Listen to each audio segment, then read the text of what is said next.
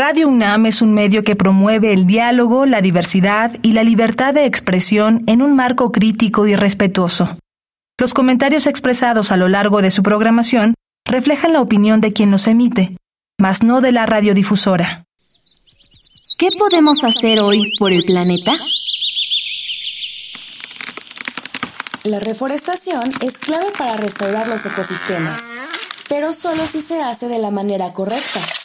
Únete a iniciativas de reforestación organizadas en tu localidad y asegúrate de sembrar plantas nativas del ecosistema local, incluyendo plantas para polinizadores.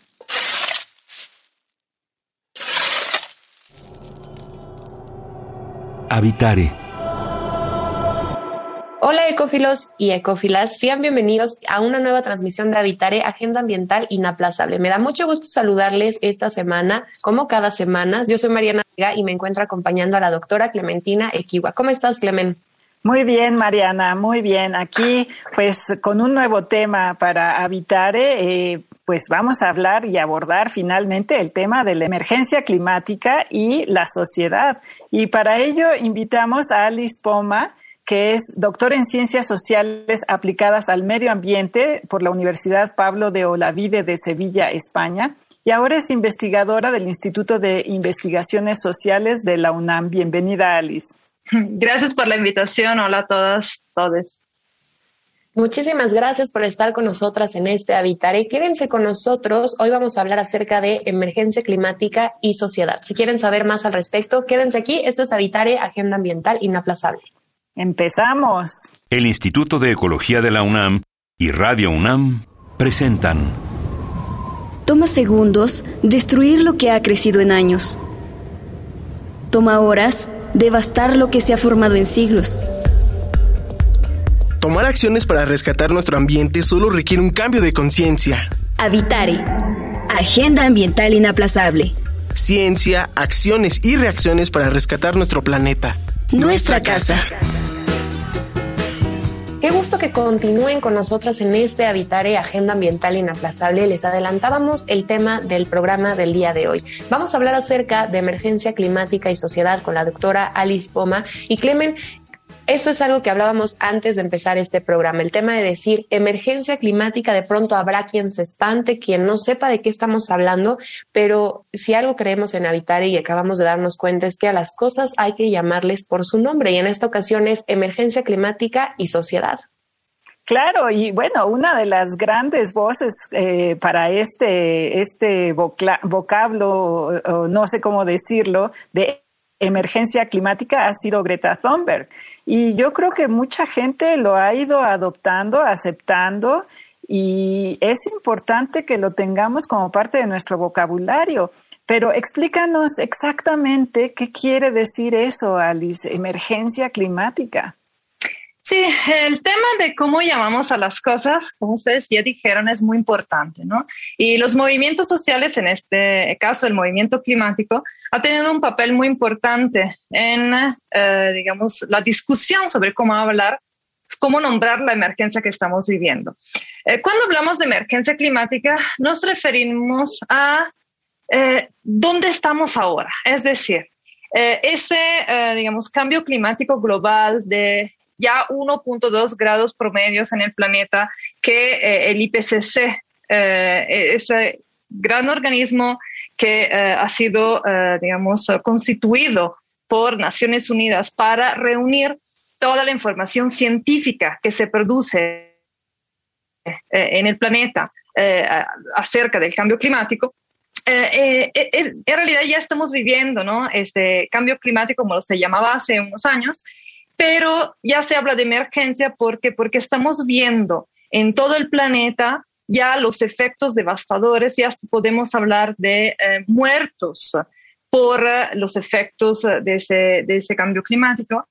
Y sobre todo, eh, todos los datos apuntan a que em, ya tenemos menos tiempo para enfrentar ese problema. Es decir, cuatro décadas tenemos los datos científicos Em, que muestran cómo eh, la producción de ciertos eh, eh, contaminantes, también llamados gases de efecto invernaderos, están teniendo un impacto en el equilibrio climático del planeta.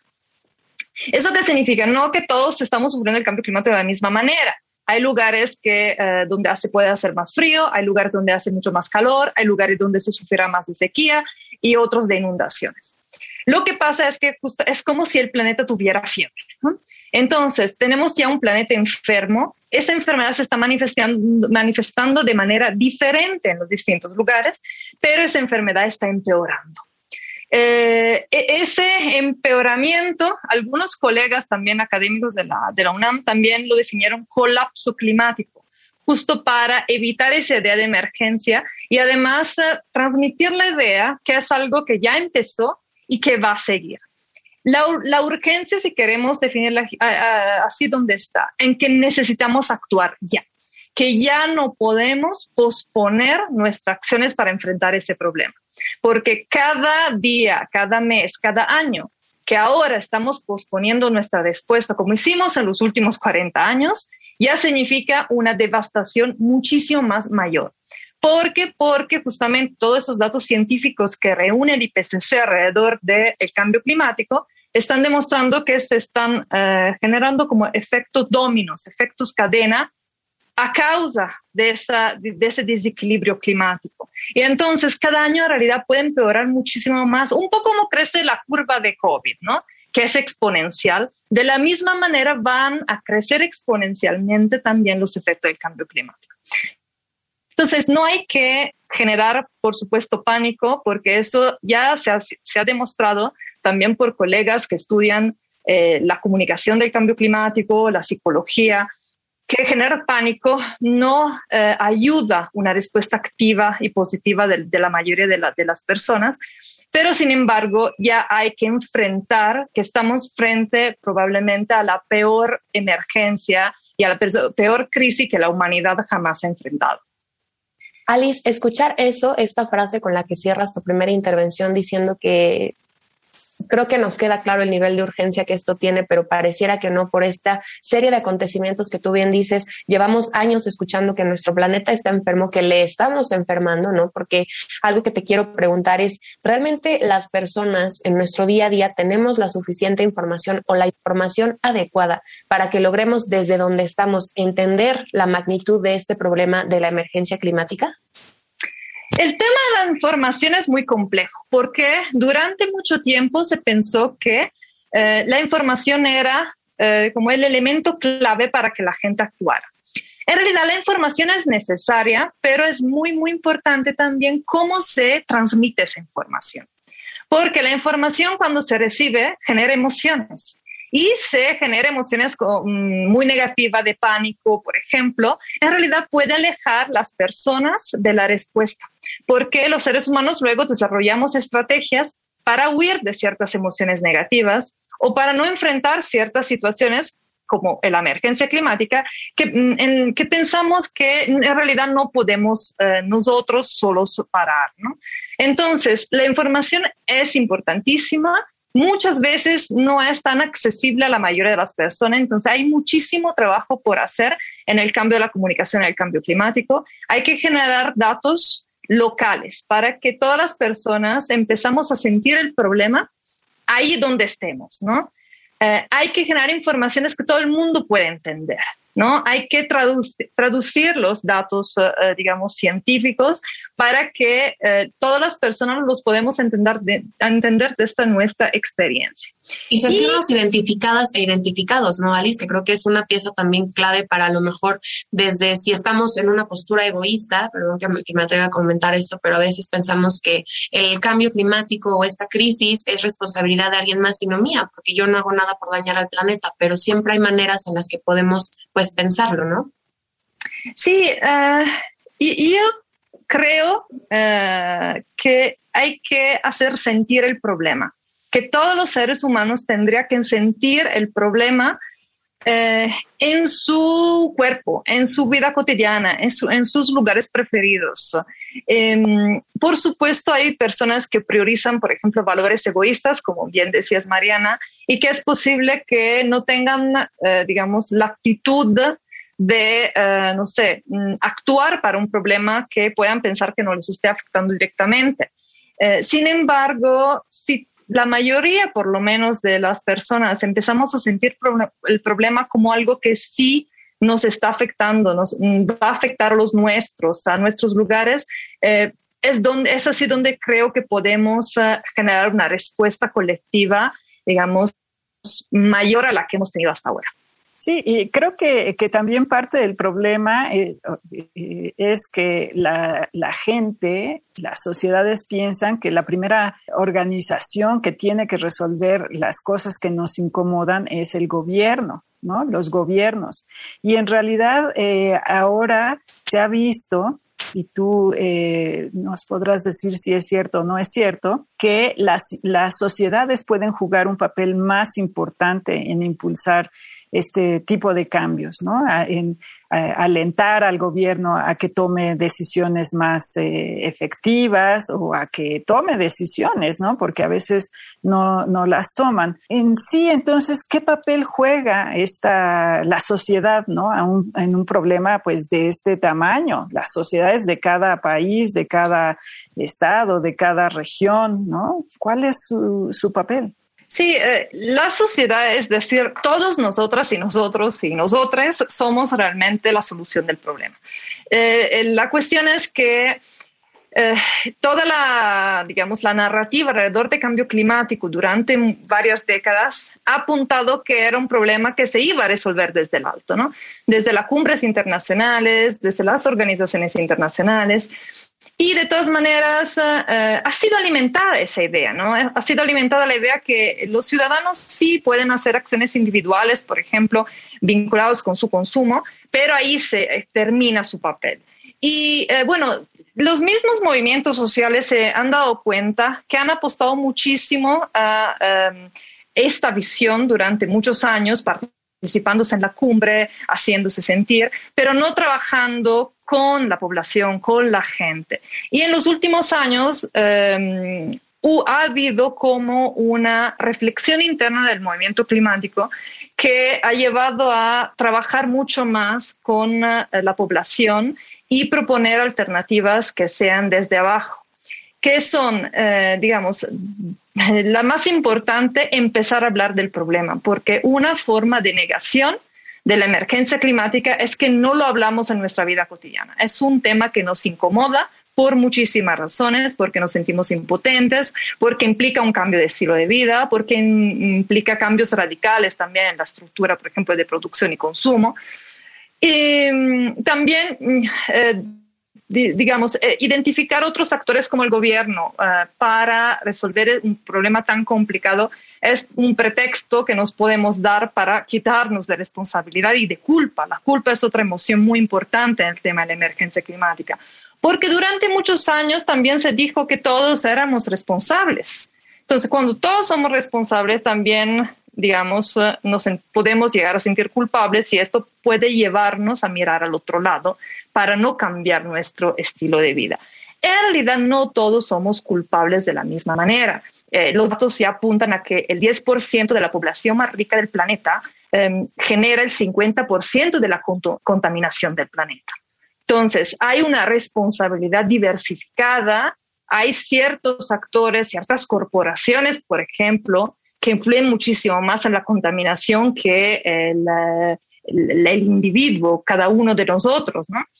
Eh, pero sí, digamos que es muy complejo entender esta, eh, digamos, eh, mm, cuánto podemos estar siendo responsables de esta situación y de paso, cuánto en realidad podemos hacer para, digamos, enfrentar este problema, ¿no? Y cuánto podemos hacer para promover el cambio que sirve para enfrentar la emergencia climática. Alice, muchas veces dentro de las sociedades muy diversas, además, eh, existe la idea de que alguien más se va a encargar de hacerlo. Es decir, por ejemplo, la figura que acompaña a las científicas y a los científicos desde hace muchísimos años es que son casi, casi superhéroes, ¿no? Encargados de que lo que están investigando y de lo que están trabajando son los encargados y encargadas entonces de solucionarlo. Y cuando nos hablan justo del tema del planeta, si no le conocemos a fondo, pensamos que no hay eh, nadie trabajando en esto. ¿Tú consideras, con la experiencia que tienes y el paso de los años, que la visión sobre la responsabilidad que recae en las y los científicos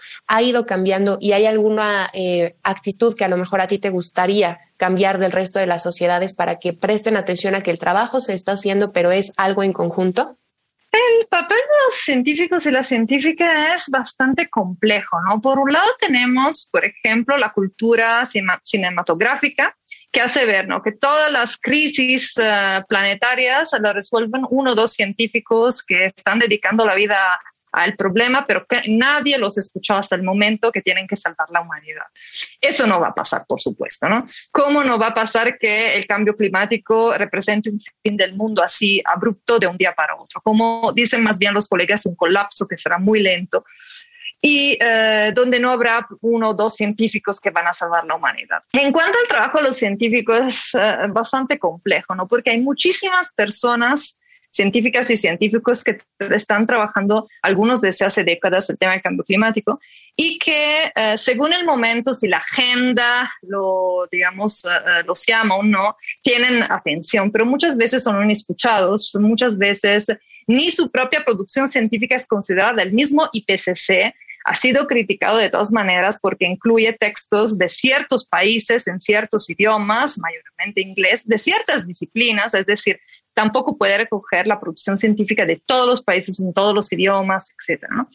Entonces, eh, eh, una de las claves, digamos, para salir de esa visión que no es real, ¿no? que nos transmiten las películas, es conocer el trabajo diario que hacen las científicas y los científicos de nuestras comunidades más cercanas, ¿no? Y entonces ahí la idea o lo ideal es co-construir el conocimiento entre los que y las que nos dedicamos a, a, las ciencias, sea ciencias sociales, como en mi caso, ciencias naturales, y todas las demás personas que no se dedican a eso porque si no co-construimos el conocimiento juntos a partir de exigencias reales de la vida cotidiana, em, la mayoría de los, del, conocimiento que generamos se queda en los cajones, ¿no? O en los papers, en los artículos que publicamos en revistas especializadas, pero sin tener un real efecto en la sociedad. Entonces hay que romper un poco esa, uh, digamos, jerarquía entre científicos y sociedad y construir algo diferente también en ese sentido es muy importante y sobre todo nos pone a pensar y reflexionar sobre el papel que cada quien, quienes nos estén escuchando en este momento, tenemos dentro de esta narrativa, porque van eh, cayéndonos en peso o en cuenta muchísimas cosas que sí pensamos en el día a día, pero vale la pena pararse a reflexionar en un tema que es constante. La crisis y esta emergencia climática no se detiene, no, no le podemos pedir una pausa, no un receso para en lo que hacemos unas cosas, es constante. Entonces, si ustedes hasta el momento tienen alguna duda o comentario sobre lo que estamos platicando, ¿por dónde nos pueden escribir, Clemen? Nos pueden buscar en Facebook, arroba Instituto de Ecología UNAM, en Twitter, arroba y Ecología UNAM, y en Instagram, Instituto-Ecología UNAM. Y efectivamente, como dices, Mariana, es algo que está ocurriendo todos los días y que estamos viendo cómo se va complicando con el paso del tiempo, ¿no? Digo, este, este verano ha sido particularmente escandaloso entre las lluvias, las inundaciones, los incendios. Y bueno, para eso se, eh, le suman eh, problemas sociales, guerras, etcétera. Bueno, pues es, un ambiente muy complejo. Y, pero de alguna manera tenemos que ir entendiendo cómo, cómo ir resolviendo el problema, porque tampoco es algo que se pueda eh, hacer de la noche a la mañana. Entonces, en ese sentido, eh, me llama la atención el trabajo que tú estás haciendo con grupos sociales aquí en la Ciudad de México, Alice. ¿Nos puedes contar un poquito del trabajo que estás haciendo eh, con un grupo que se llama Prodefensa del Agua en la Ciudad de México? Sí, eh, estuve trabajando a partir de 2017 con la Asamblea General de Pueblo, Barrio, Colonias y Pedregales de Coyacán que es una agrupación de vecinos que em, han luchado y siguen luchando contra la destrucción de un acuífero somero en el sur de la Ciudad de México, en específico en la Avenida Azteca 215. Y bueno, el problema surgió cuando una empresa constructora quiso construir unos edificios en un predio donde antes había una escuela con mm, varios árboles y justo ese acuífero somero. Los vecinos eh, vieron talar los árboles, eh, pero bueno, no pudieron hacer nada, pero cuando empezaron las construcciones se dieron cuenta, eh, ya en enero de 2016, que eh, la empresa constructora estaba echando el agua hacia la avenida, ¿no? Entonces, que había eh, litros de aguas eh, drenada a través de una, tubería eh, hacia la avenida. Entonces empezaron a denunciar, eh, la lucha duró años, es decir, mm, empezaron a denunciar, luego pusieron un primer plantón.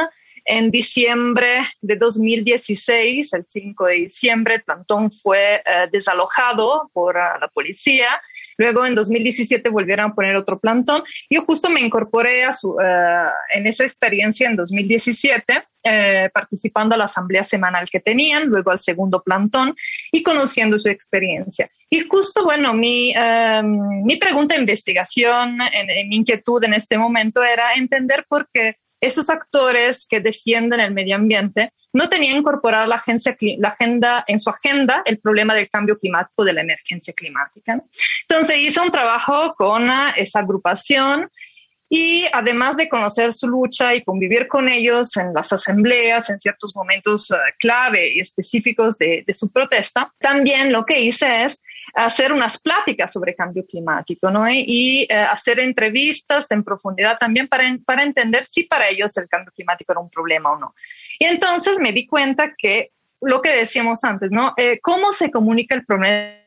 Es muy importante. Entonces, algunos de estas, uh, estos activistas que sí tienen sensibilidad, que sí están organizados para defender el medio ambiente, entonces les interesa, pero percibían el tema del cambio climático como algo eh, un discurso impuesto desde el alto, ¿no? desde eh, las instituciones gubernamentales, que en realidad son las mismas que luego permiten, por ejemplo, el, um, el, el desperdicio de agua contra el que estaban luchando, o, por ejemplo, que implementan medidas como lo en Circula o las ecobicis que no llegan a todas las colonias de la ciudad, ¿no? Y entonces que también, eh, digamos, son mm, distribuidas en el territorio de la ciudad de manera desigual, ¿no? Entonces, eh, ciertas colonias con más recursos tienen muchísima más, eh, eh, digamos, acceso a todas estas infraestructuras y las colonias más populares no.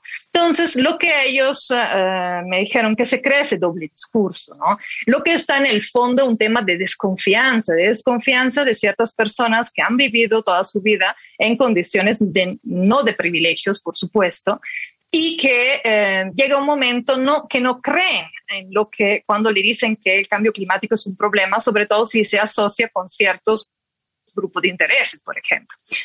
Y entonces eh, me di cuenta que al presentar el problema del cambio climático de manera diferente a cómo lo había recibido desde la narrativa, digamos, mainstream, lo recibieron de una manera totalmente eh, diferente, es decir, que lo aceptaron, que hasta eh, uno de los activistas después de la primera plática dijo, entonces es un problema que nos afecta a todos, para el que tenemos que organizarnos.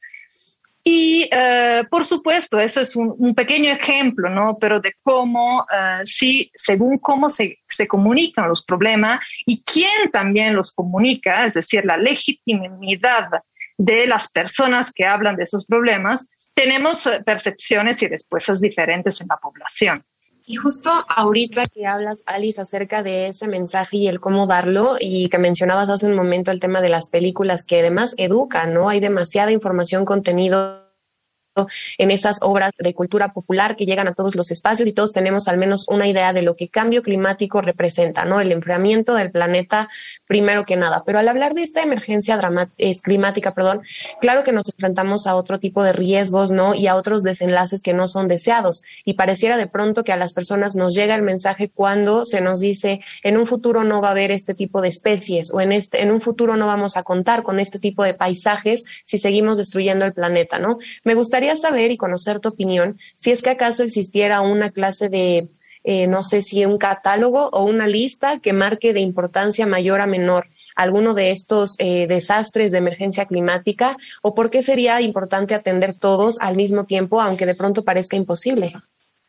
Sí, priorizar, digamos, las pérdidas que vamos a tener es muy complejo porque cada uno puede sentir esas pérdidas de manera diferente, ¿no? Si perdemos una especie que nadie ha visto nunca en su vida, puede que no sentimos justamente esa pérdida, como si nos van a decir que estamos perdiendo una especie que eh, habita el territorio en el que vivimos y, por ejemplo, con la que tenemos recuerdos, memorias, experiencias directas. ¿no? También hay relaciones, hay especies a las que, asociamos con, em, digamos, momentos eh, mm, más lindos. Eh, si nos dijeran que, que la emergencia climática podría llevar a extinciones de perros y gatos, eh, sería un impacto mucho peor, sobre todo por todos los que tienen perros y gatos como mascotas, que decirle que vamos a perder qué sé yo, el, insecto X que nunca hemos visto en nuestra vida, ¿no? ¿Por qué? Porque tenemos una relación con ah, los, las distintas especies de manera diferente, ¿no?